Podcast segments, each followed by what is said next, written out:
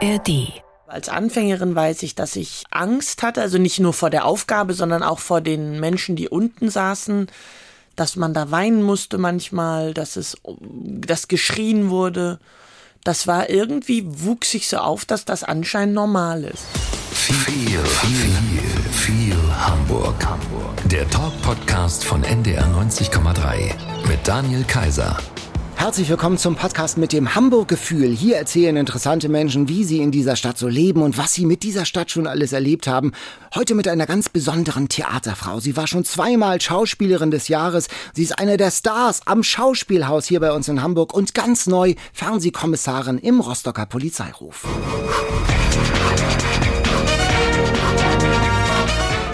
Ich kann ja Henning mal fragen, hier passt ja super ein zweiter Schreibtisch rein, oder? Oder Moin Nina Beckmann. Moin. Hast du dich schon im Polizeiruf eingerichtet mit Schreibtisch? Nein, noch nicht so richtig. Also sie will mich ja offensichtlich nicht in ihrem Büro, also bin ich weiter bei den Jungs oben und äh, da ist es weiterhin unangenehm. Aber macht doch Spaß so als Fernsehkommissarin, oder? Ja, es macht riesig Spaß. Es ist ähm, ganz aufregend gewesen, muss ich sagen, da reinzukommen mit, mit diesem großartigen Vorgänger vor der Schnauze. Aber ähm, es, es macht unglaublich Spaß und es ist wahnsinnig aufregend. Wirst du jetzt häufiger erkannt? Also weil noch nicht ganz so viele liefen, Ja. es liefen ja erst zwei, Zwei, mhm. ähm, geht das noch, aber es fängt ein bisschen mehr an, so dass ich das Gefühl habe, Leute gucken so, äh, weil, weil oft werde ich so angesprochen wie, wir kennen uns doch.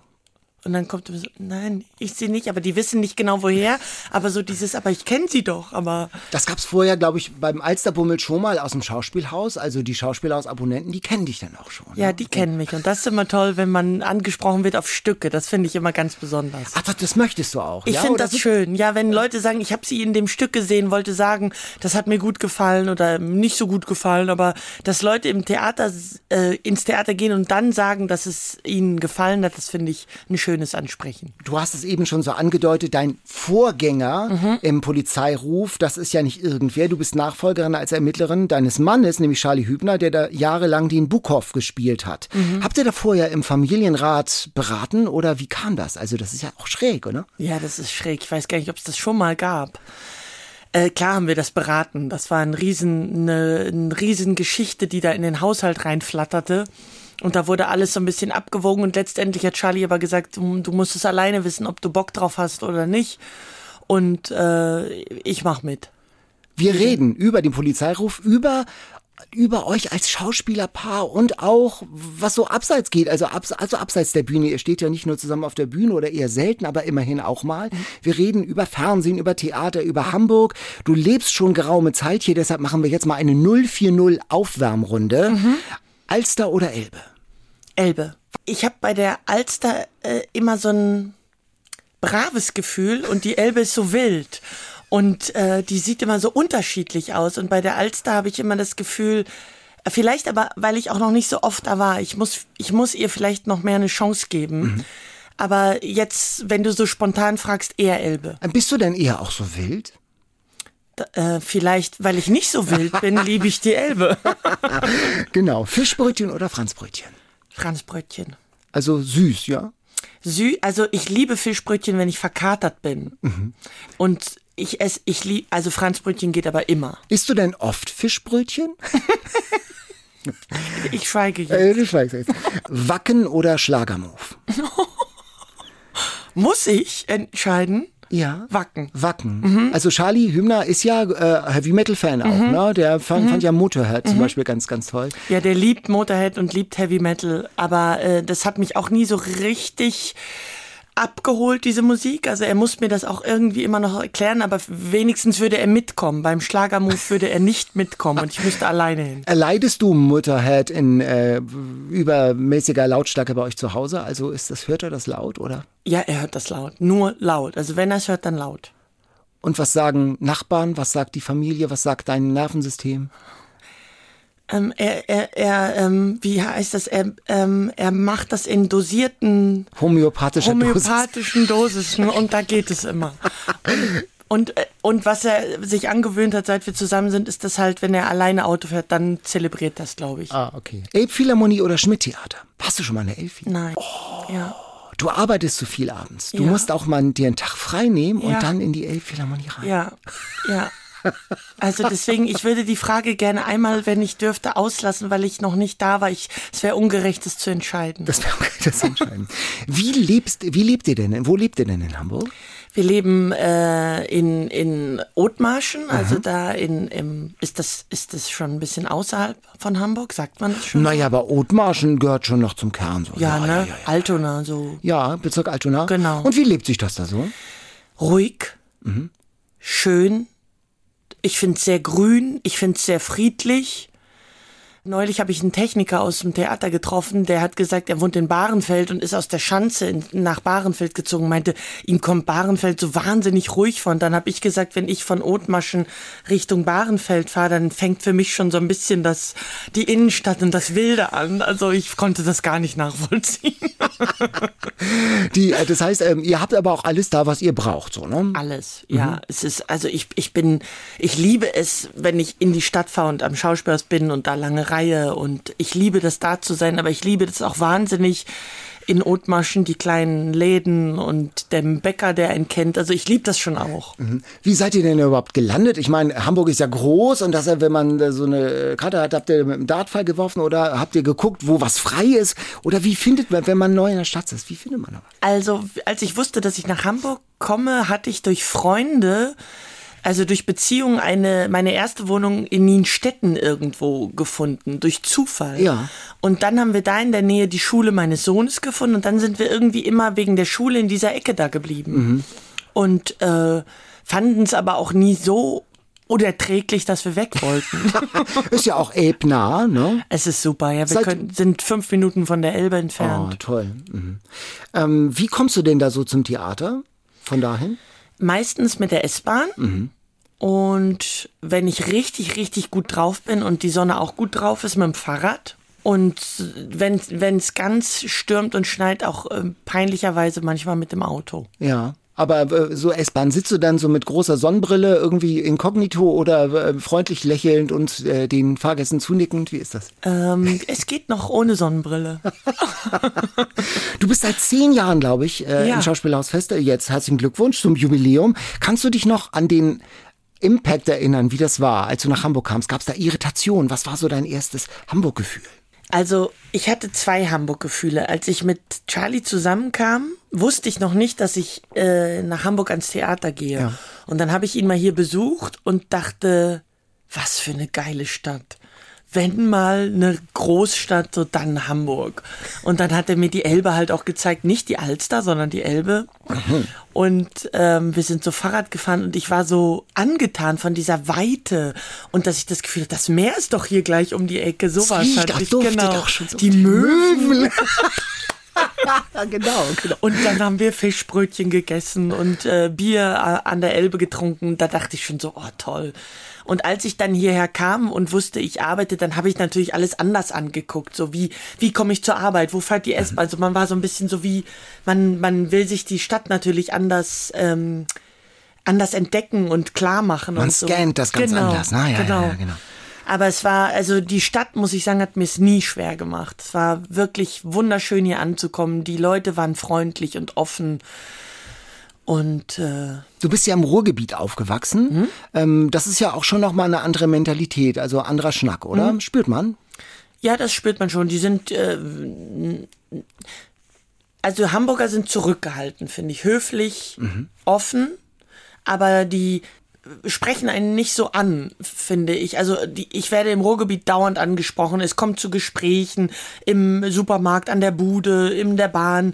Also es ist irgendwie, reden die Leute da mehr miteinander. Hier ist es irgendwie höflich, zurückhaltend. Ich stand würd neulich sagen. am EC-Automaten und dann musste ich niesen und die am Nachbar-EC-Automaten, die sagte dann, ja, ich habe auch eine Allergie, fängt an mit mir zu reden und erzählte dann irgendwie so Allergiemittel und das müssen sie nehmen und so. Stellt sich raus, es war keine Hamburgerin, also Aha. sonnenklar, sondern die kam auch da aus dem Ruhrgebiet aus Ja, der das Ecke. ist ein super Beispiel. Das stimmt. Im Ruhrgebiet würde, da passiert einem das ständig. Also man hat dann schon einen Irritationsmoment als Ja. Hamburger, wenn man da, wenn man da so steht. Ja, das ist das schon, stimmt. ist schon ganz komisch. Ähm, äh, ihr seid eine Schauspielerfamilie, also drei von vier Geschwistern haben diesen Beruf. Wie konnte das denn passieren? ich weiß nicht genau, wir, wir fragen uns das selber manchmal, weil wir das natürlich oft gefragt werden, ob wir uns erklären können, warum wir alle spielen wollen, ob das was mit unserer Kindheit zu tun hat und so. Ich weiß es nicht. Wir haben irgendwie alle Bock zu spielen. Ich weiß nicht, woran das liegt, ob das so ein, so ein Gefühl ist von, von einer Art Freiheit oder mhm. von etwas selber gestalten können oder ich, ich, ich weiß es nicht. Ich kann es mir nicht erklären. Irgendwie Vielleicht haben wir uns auch gegenseitig ein bisschen angesteckt oder wenn wir die anderen gesehen haben, dass man gedacht hat, das ist cool, was der macht Aha. oder die, das will ich auch nochmal probieren. Aber äh, deine Eltern machen was an, ganz anderes, ne? oder? Ja, mein Vater war, war Journalist beim WDR mhm. für Wirtschaft aber und meine Mutter war oder ist Sozialpädagogin. Also gar nichts mit Theatermut. Wir waren auch keine Theatergänger.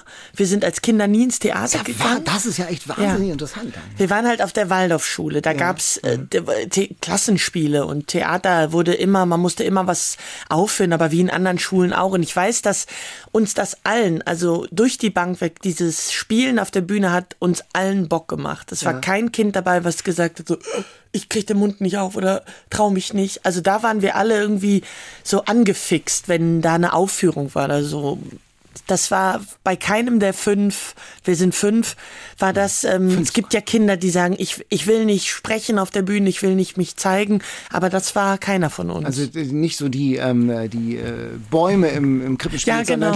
ja, wir waren immer traurig, wenn wir Baum sein mussten. ähm, wenn, ich, wenn ich höre äh, Waldorfschule, dann kommt natürlich sofort das Klischee irgendwie, hast du auch mal deinen Namen getanzt? Mm, ist hast ein du? Klischee. Ist ein Klischee, ja. aber ist nicht so. Macht man nicht. Macht man nicht. Nein, muss ich wirklich aus der Welt räumen. Fangen wir ja. Jetzt mit an. Fangen wir mit an. Ja. Wie, aber was, was nimmst du denn mit so von der Waldorfschule? Außer, dass die ja offensichtlich dann auch dein Interesse, dein Spaß am, am Spiel geweckt haben. Auch, ne? Also ich persönlich nehme von der Waldorfschule mit, dass sie mir wahnsinnige Freiräume gelassen hat in meiner Persönlichkeit, in dem, wie ich lerne, wie, wie, wie, welches Tempo ich auch beim Lernen hatte. Ich war wahnsinnig langsam und ohne dass Druck aufgebaut wurde, ähm, wurde mir das, das ermöglicht, in meinem Tempo zu lernen und gleichzeitig gab es ganz viele Dinge, neben der Theorie gab es unglaublich viele praktische Dinge, dass man nie das Gefühl hatte, äh, der Kopf wird so überstrapaziert und dann gab es auch, hatten wir Holzarbeiten, Töpfern, Gartenbau. Mhm.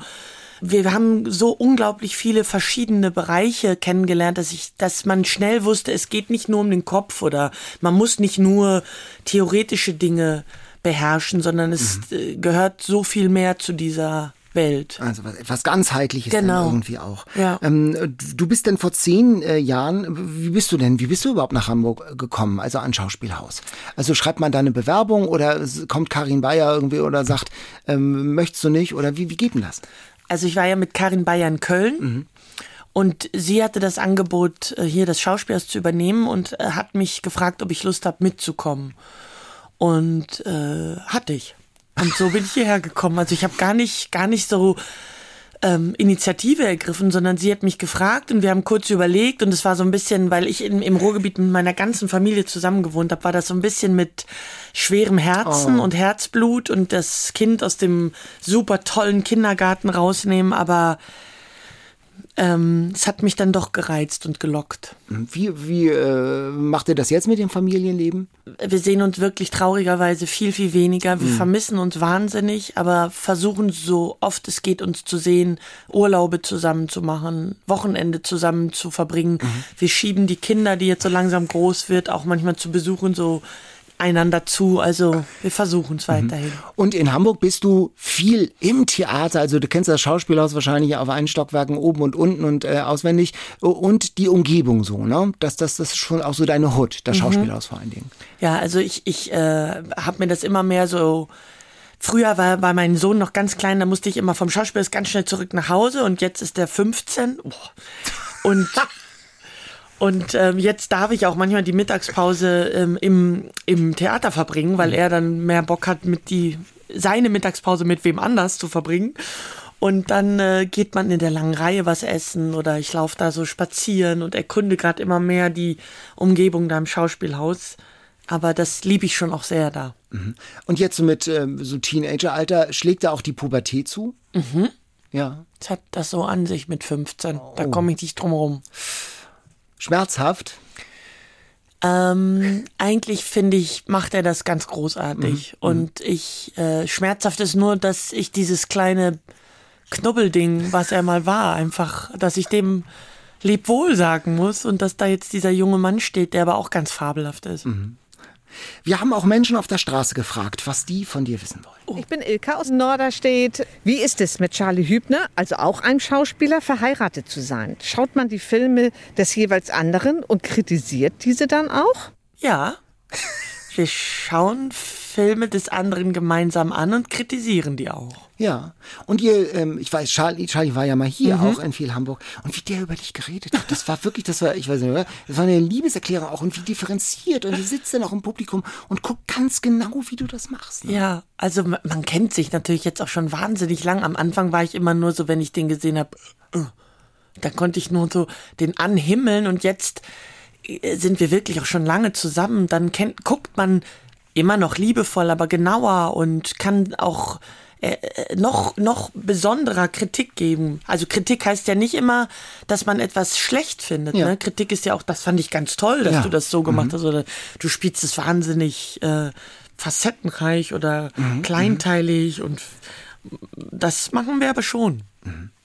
Ihr spielt ja auch ab und zu mal zusammen. Mhm. Und wie ist das, wenn ihr beide auf der Bühne steht? Ja, eigentlich in der Rolle. Sieht man dann nicht doch den, den man liebt? Oder schaltet man das aus?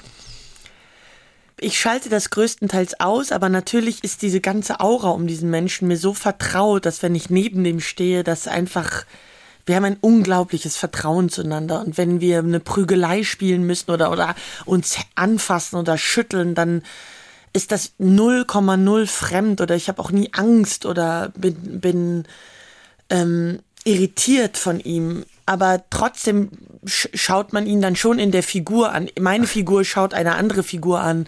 Aber manchmal merkt man natürlich, das ist ähm, ein, eine ein sehr, ein sehr vertrauter Kern da in dieser Figur drin. Ist eigentlich euer Sohn, hat ja auch Lust auf Schauspiel? Habt, konntet ihr das, ist das in Gen jetzt drin? Nein, bis Ach, jetzt oh. gar nicht.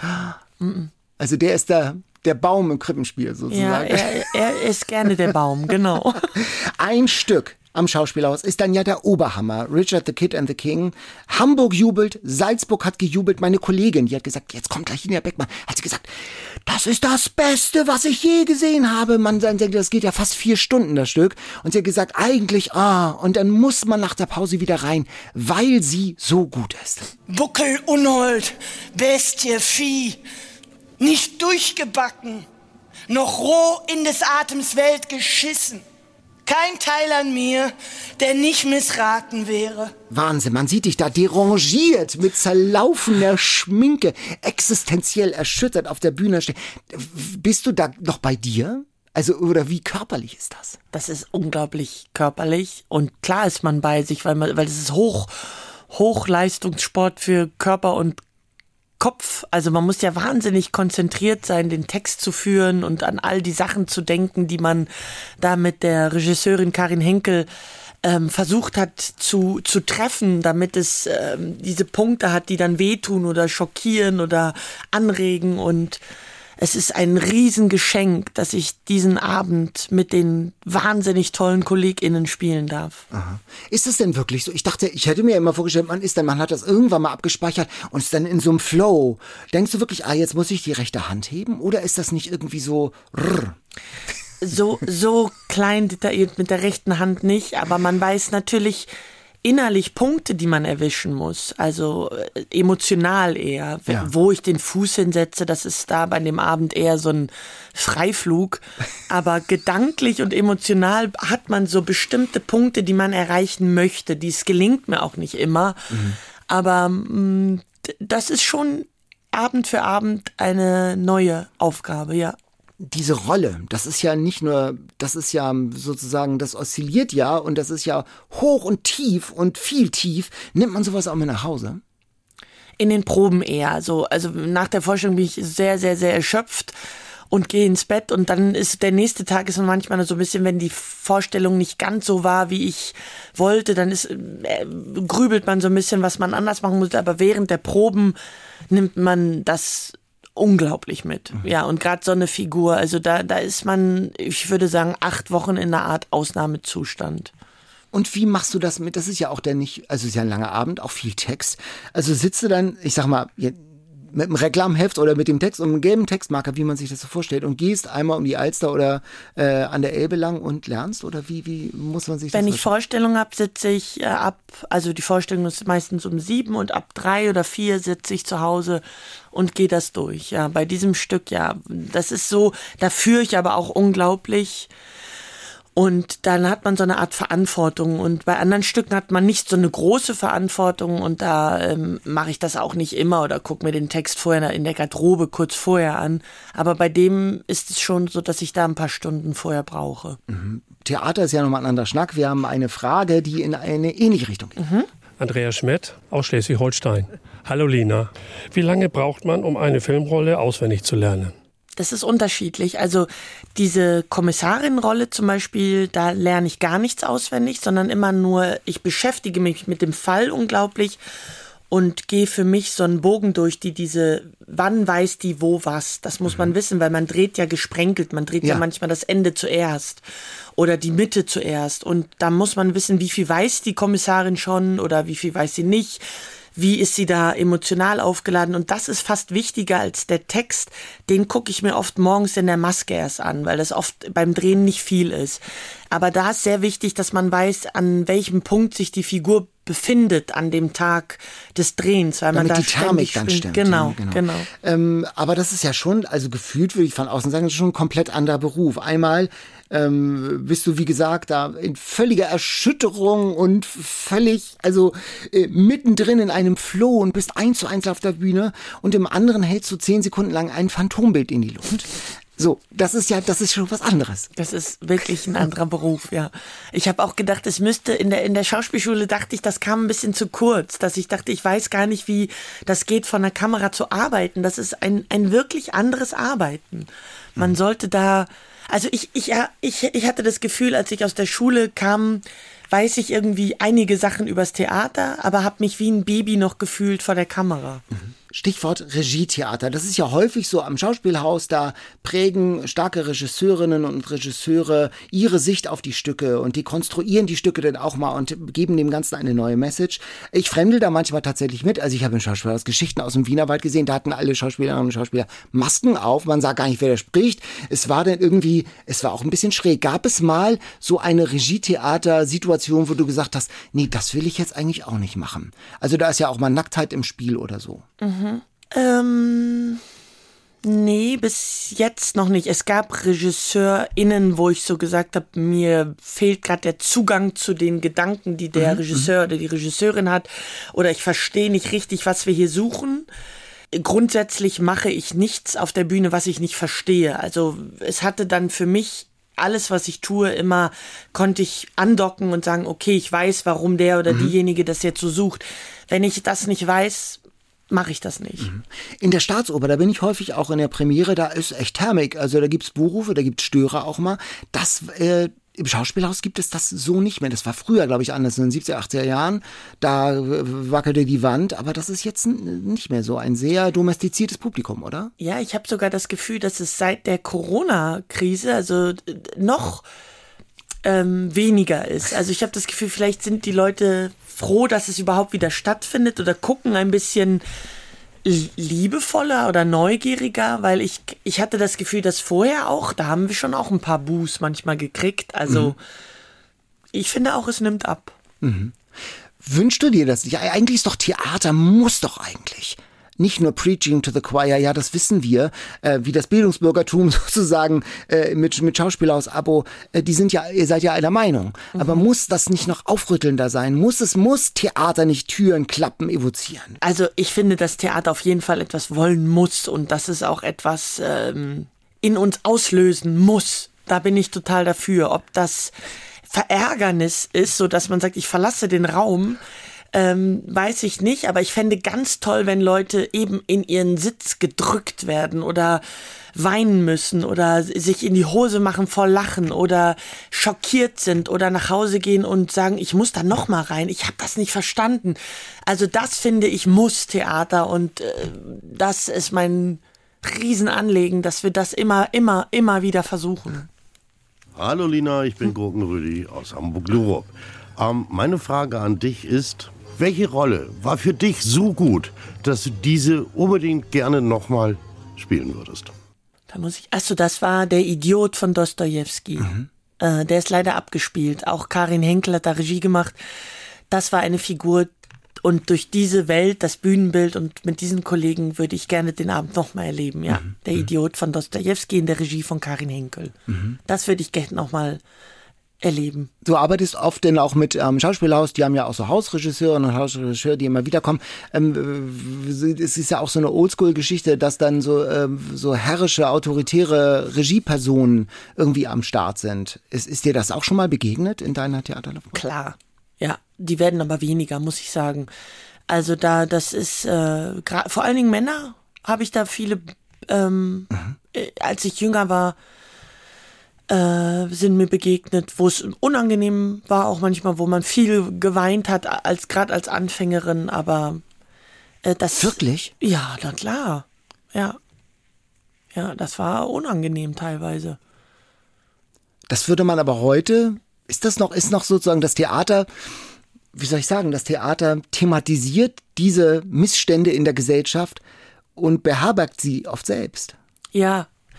Ich glaube, da befindet sich das Theater auch gerade in so einem Umbruch, dass man das nicht mehr will, dass man auch sagt, wir, wir erzählen über Themen, die wir so anprangern oder die wir verändern wollen und haben hier aber Strukturen, die noch so veraltert sind und mit Angst oder Druck oder ähm, anderen negativen Gefühlen arbeiten. Und ich glaube, das befindet sich gerade in so einem Wandel, dass auch Leute das nicht mehr machen wollen, aber auch nicht mehr aushalten wollen. Und das befindet sich gerade in so einem Zustand, glaube ich, des Wandelns. Und ähm, es ist mir auch wirklich lang nicht passiert, aber als Anfängerin weiß ich, dass ich äh, Angst hatte, also nicht nur vor der Aufgabe, sondern auch vor den Menschen, die unten saßen, dass man da weinen musste manchmal, dass es, dass geschrien wurde. Das war irgendwie, wuchs sich so auf, dass das anscheinend normal ist. Ja. Sag mal, wenn ihr zu Hause am Frühstückstisch sitzt, sprecht ihr da dezidiert über Theater oder dezidiert nicht? Also nehmt ihr die Arbeit mit nach Hause oder äh, geht's da einfach nur, du, wir brauchen noch Milch? Das gibt auch.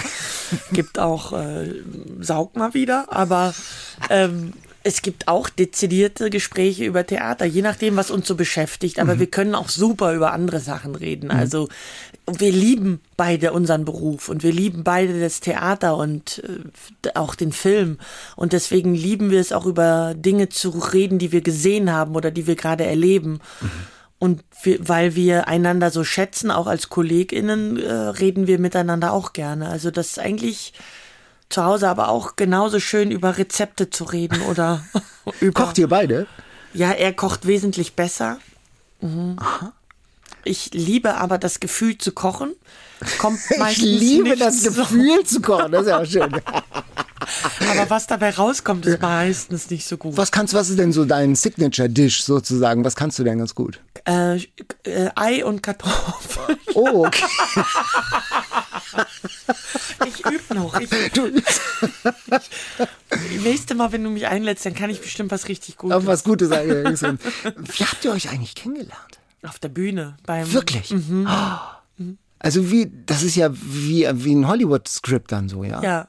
Also wir haben uns das erste Mal gesehen beim Theatertreffen in Berlin, da wurde er mir so vorgestellt und dann sind, haben wir uns aber aus den Augen verloren und dann haben wir uns bei einem gemeinsamen Stück, der Kirschgarten, wo wir beide gespielt haben in Köln, haben wir uns äh, kennengelernt und ver verknallt. Oh, toll. Auf der Bühne. Hammer. Ja.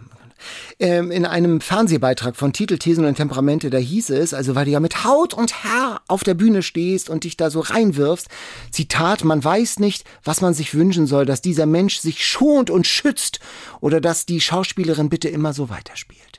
Bist du da gefährdet, dass du dich so auf, dass, das, dass du dich so auflöst in, Ich glaube, ich neige auf der Bühne dazu, mich aufzulösen.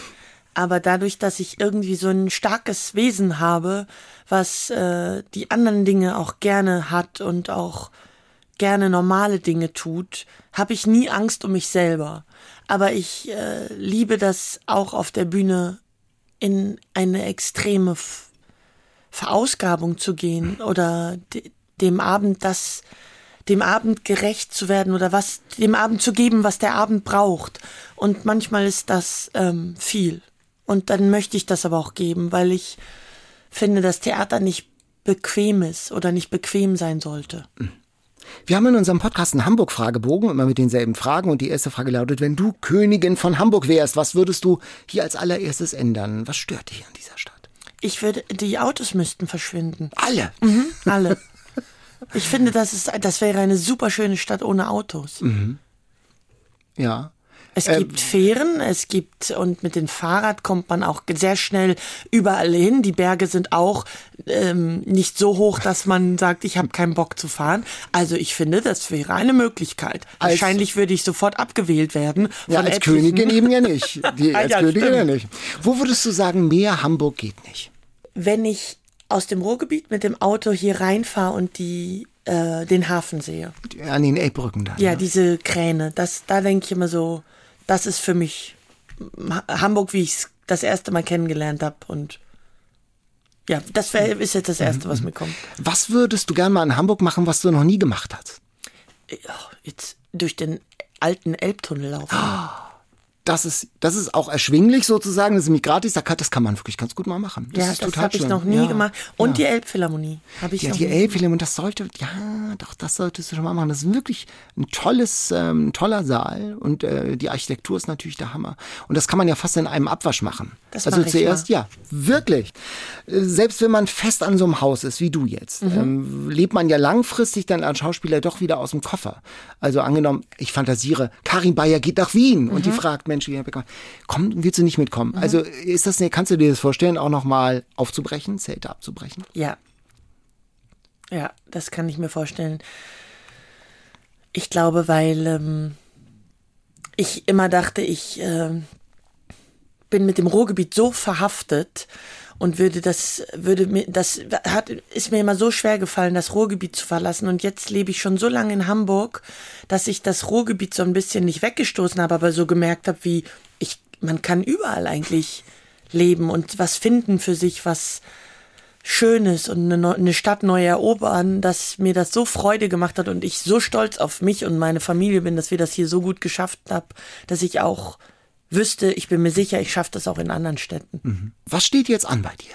So in diesem Jahr. Hast du dann, also du spielst die Stücke, die du spielst, dann ist ja auch Sommerpause und so und dann geht's ja im September so wieder los. Äh, Was, was, auf was freust du dich?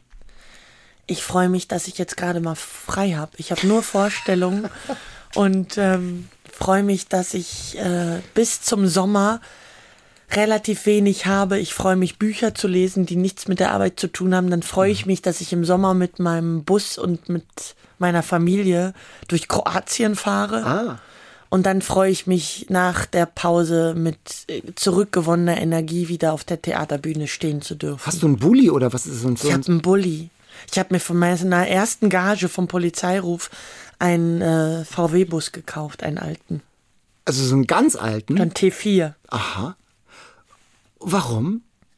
Das war immer schon mein Traum, so einen, so einen Bus zu haben. Und ich, ich, das liebe ich, mit diesem Bus durch Landschaften zu fahren und überall stehen zu können, wo man sagt, hier ist schön, hier bleiben wir jetzt. Dann kann man sich was kochen und schlafen und die Tür aufmachen irgendwann. Es hatte für mich immer so ein Freiheitsgefühl und es ist wirklich, äh, Habt ihr auch schon gemacht, ja? haben wir schon gemacht, ja. Ich war auch mal äh, eher so Camping, hm, und dann haben Freunde mich mal auch mit so einem Bulli, haben gesagt, komm, wir fahren mal nach Fehmarn. Und ich frage seitdem immer, wann fahren wir wieder nach Fehmarn? ist Weil das gut, ne? so toll Ja. war. Da macht man Lagerfeuer Ja. am Strand Ja. und dann ist es so, also es ist schon. Ich komme danach immer nach Hause und denke immer, wir brauchen das alles nicht, weil man dann so eine Zeit lang auf so einem kleinen Raum lebt und nur sagt, ich brauche ja nur zwei Pullis und eine Tasse. Viel Spaß mit dem Bulli und viel Spaß und viel Erfolg weiter im Schauspielhaus. Das war viel Hamburg für heute mit Lina Beckmann. Ja, und dieses und alle anderen interessanten Gespräche mit Westernhagen, mit Oliver Mommsen, mit Dagmar Berghoff, mit Charlie Hübner und, und, und findet ihr in der ARD Audiothek. Am besten abonniert ihr das Ganze und dann verpasst ihr keine Folge mehr. Apropos Audiothek, da gibt es ja super Podcasts ohne Ende, auch True Crime. Mehr als 150 Anrufe täglich, Mails, immer wieder Nachrichten, am Ende dann tödliche Gewalt. Im neuen True Crime Podcast von NDR 2 und NDR Kultur erzählt Anouk Cholin die wahre Geschichte vom Stalking-Opfer Sophie. Just Know, das ist der Podcast gegen Gewalt in der ARD Audiothek. Ja, und das war's für heute. Bis zum nächsten Mal. Tschüss. NDR 90,3. Wir sind Hamburg.